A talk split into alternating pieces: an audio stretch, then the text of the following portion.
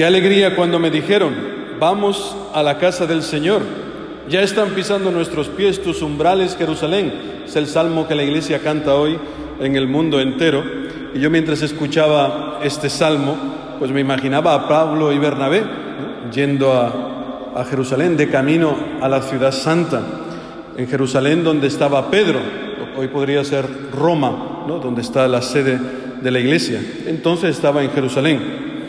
Y para allá van Pablo y Bernabé, pues para con los demás apóstoles y ancianos, pues tienen que debatir una cosa muy importante, lo que se llama la cuestión judaizante. Esto es muy sencillo. ¿Nos salvamos por Jesucristo o dependemos de la ley de Moisés?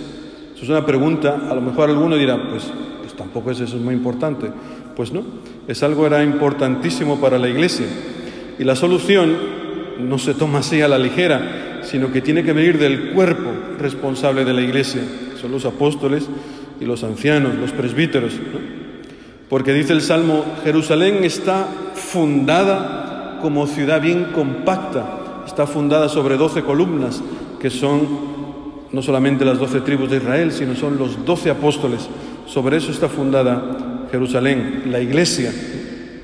Pues así, Hemos escuchado hoy sobre el primer concilio que ha habido en la Iglesia. Se está librando una batalla. ¿El cristianismo es universal para todo el mundo o es solamente para el pueblo elegido? Pues esto es, ha existido siempre en la Iglesia, estas tensiones, ¿no? Como hemos escuchado. Decía la primera lectura, esto provocó un altercado y una violenta discusión con Pablo y Bernabé. Yo espero que nadie se escandalice, que diga, uy, ¿cómo era posible que en la iglesia había discusiones y había problemas enormes? Es normal, es normal que nadie se escandalice. Sobre todo porque las verdaderas discusiones en la iglesia tienen un solo motivo, que es la salvación del hombre. Por eso discutimos en la iglesia y no por tonterías. Esta es la verdadera discusión. Esto es lo que verdaderamente nos tiene preocupar. ¿Cómo salvar al hombre de hoy? Esto era lo que preocupaba a Pablo, Bernabé, a los apóstoles, a los judíos convertidos. Esto era la cuestión. ¿Cómo salvamos al hombre? El resto de discusiones no nos interesa. Que si ponemos un, el manto verde y amarillo, que si ponemos una puerta, eso no sirve para nada, eso son pérdidas de tiempo. ¿eh? Pero ¿cómo salvar al hombre? Esta es la discusión. Pues bien, los apóstoles pues escuchan lo que tienen que decir Pablo, Bernabé, lo que tienen que decir los ancianos y tienen que ver cuál es la voluntad de Dios. Esto es discernir qué quiere Dios ahora en este concreto momento y para eso necesitan la fe, la experiencia y dejarse inspirar por el Espíritu Santo, dejarse guiar. Y una vez que se dejan guiar por todo esto, se cumple la palabra, la profecía de Isaías, que dice, como uno a quien su madre le consuela, así os consolaré yo, y en Jerusalén seréis consolados. Los apóstoles, Pablo, Bernabé, los judíos convertidos, todos experimentan este consuelo de ver que el Espíritu Santo crea la comunión entre personas tan distintas y con diversas opiniones, pero todos ven que el Espíritu Santo crea esta comunión en su iglesia, iglesia que es el cuerpo místico de Jesucristo, como dice la iglesia.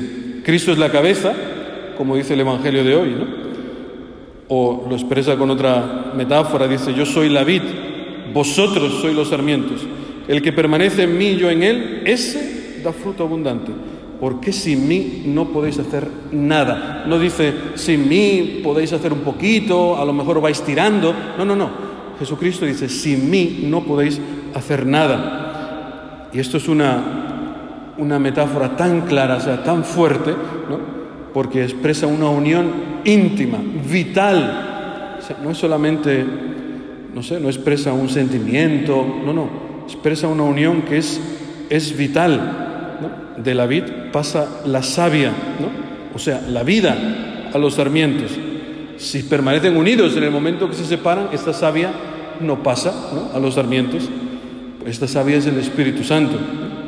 Pues a mí esto me recordaba esto de la vid, hoy que celebramos Nuestra Señora de Fátima, pues esta unión tan íntima, esta unión tan fuerte como la vid y el sarmiento, si ha habido una persona que lo ha vivido en carne, esa es la Virgen María.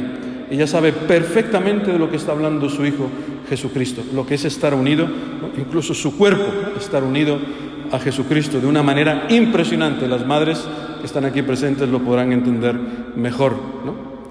que hacerse perfectamente uno con Él. Y esto tiene sus consecuencias, tiene sus frutos.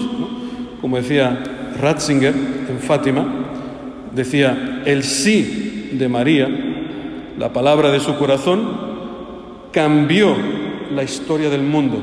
O sea, imagínate lo que significa que tú le digas sí al Señor. Cambia la historia de tu vida, de tu casa, de tu parentela, porque introdujo al Salvador en este mundo. Gracias a ese sí, Dios pudo hacerse hombre en nuestro medio y esto permanece para siempre. Que el maligno tiene poder en este mundo, lo vemos y lo experimentamos continuamente, dice Ratzinger. Tiene poder porque nuestra libertad se desvía continuamente de Dios. Pero, dado que Dios comenzó a tener un corazón humano y de esta manera guió a la libertad del hombre para el bien, para Dios, la libertad para el mal, ya no tenía la última palabra. Lo que ha sido válido desde entonces se expresa en esta oración que dice Jesucristo. En el mundo tendrás aflicciones, pero ten confianza, yo he vencido al mundo. Pues este mensaje, que es el mismo mensaje de Fátima, pues nos ayude a entrar en esta promesa que el Señor ha hecho a su pueblo. Ten confianza, importante es que seas uno conmigo en todo momento, no tengas miedo de los problemas, de las discusiones, de las enfermedades, sé uno conmigo y vencerás al mundo. Que así sea.